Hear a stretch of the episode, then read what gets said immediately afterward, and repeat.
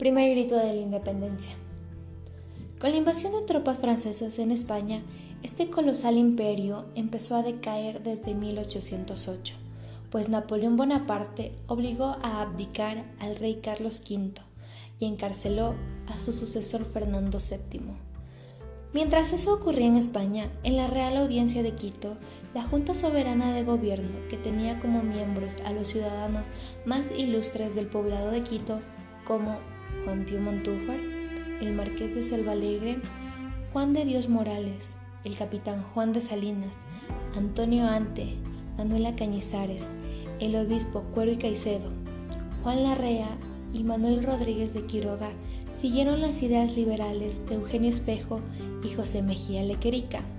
Mantenían reuniones clandestinas para montar un plan que termine con el dominio español. Sin embargo, las autoridades españolas, al enterarse de esto, los encarcelaron, pero no fue por mucho tiempo, pues alrededor de los tres meses fueron puestos en libertad.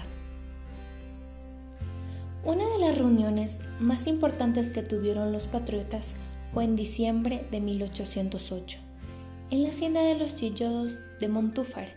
Aquí decidieron por fin formar una junta de gobierno. La asamblea definitiva la tuvieron la noche del 9 de agosto de 1809, en la que los conspiradores se vieron por última vez en la casa de Manuela Cañizares, ubicada cerca de la iglesia del Sagrario.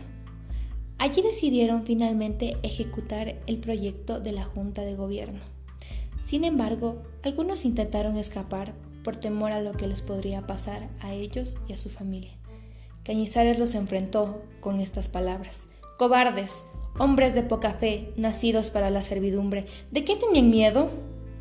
Mientras esto ocurría, Juan de Salinas llegó con buenas noticias, pues buscó el apoyo del comandante de caballería Joaquín de Saldumbide y este se le había dado.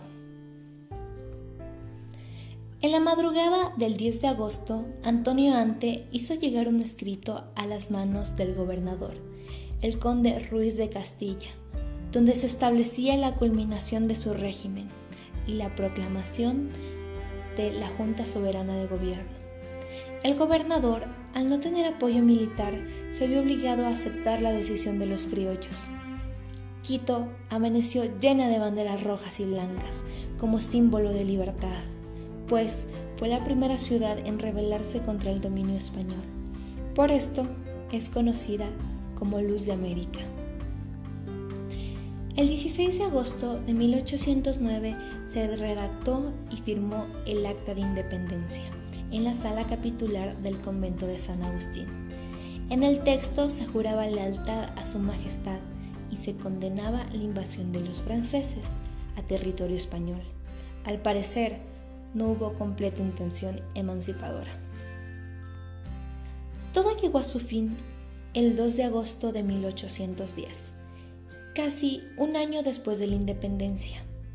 España logró retomar su dominio, arrastrando así con la independencia. Sin embargo, sus ideas no habían quedado en el olvido, pues 12 años después, las tropas de Simón Bolívar, comandadas por Antonio José de Sucre, reclamaban y ganaban el territorio que fue arrebatado, que fue arrebatado. El 24 de mayo de 1822, a las faldas del Pichincha, terminó así finalmente el dominio español.